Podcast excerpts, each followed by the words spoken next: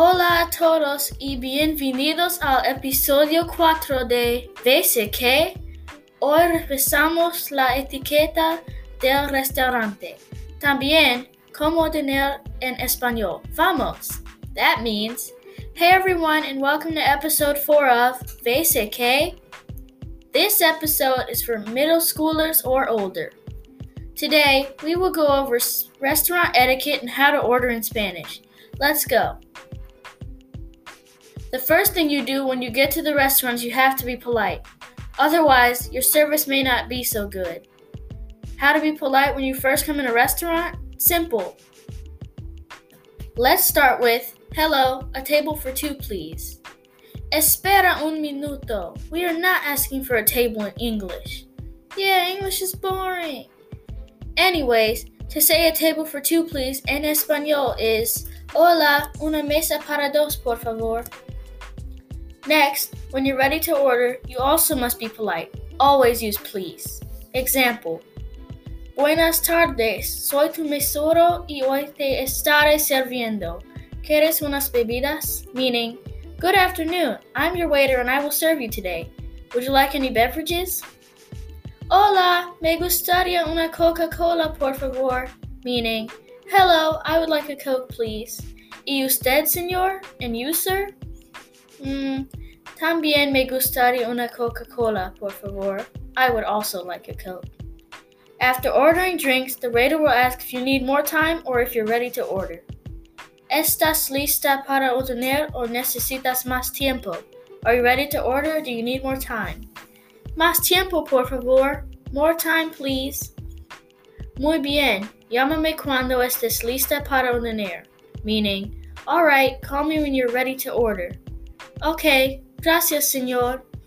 Okay, thank you, sir. Por supuesto, of course. See how polite they were? That's how you use etiquette when ordering.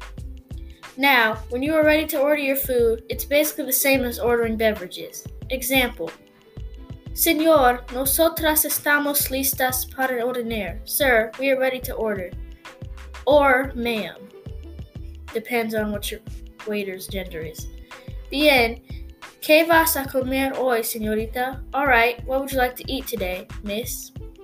Tomare las tostadas, por favor. Con salsa picante, por favor. I want the tostadas, please, with a side of hot sauce, please. Hold on! My dad puts hot sauce on everything greens, chicken, pizza, eggs, chili, fries, and oatmeal. Everything! Wait, is that West? Hola, volví. Hello, I'm back. Yay! Okay, continue. Okay. ¿Le gustaría papas fritas con eso, señorita? Would you like fries with that, miss? Sí, por favor. Yes, please.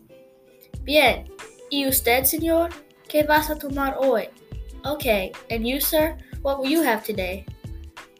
Me gustaría cuatro tacos de pollo con queso, tomates, lechuga, cilantro y cebollas, meaning I would like four chicken tacos with cheese, tomatoes, lettuce, cilantro, and onions.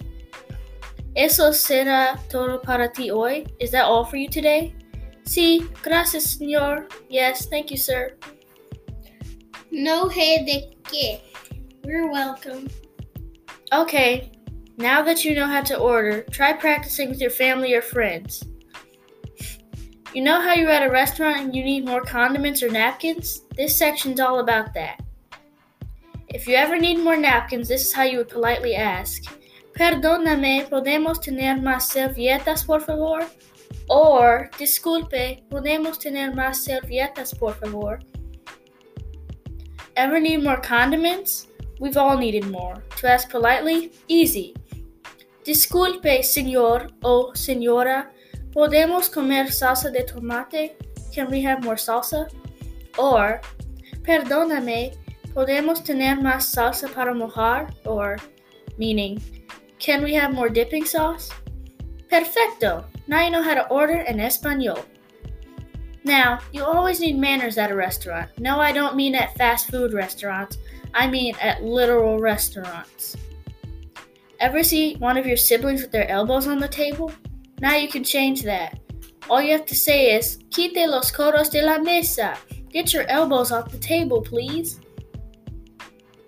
Also, does someone in your family slurp soup off a spoon? I can relate.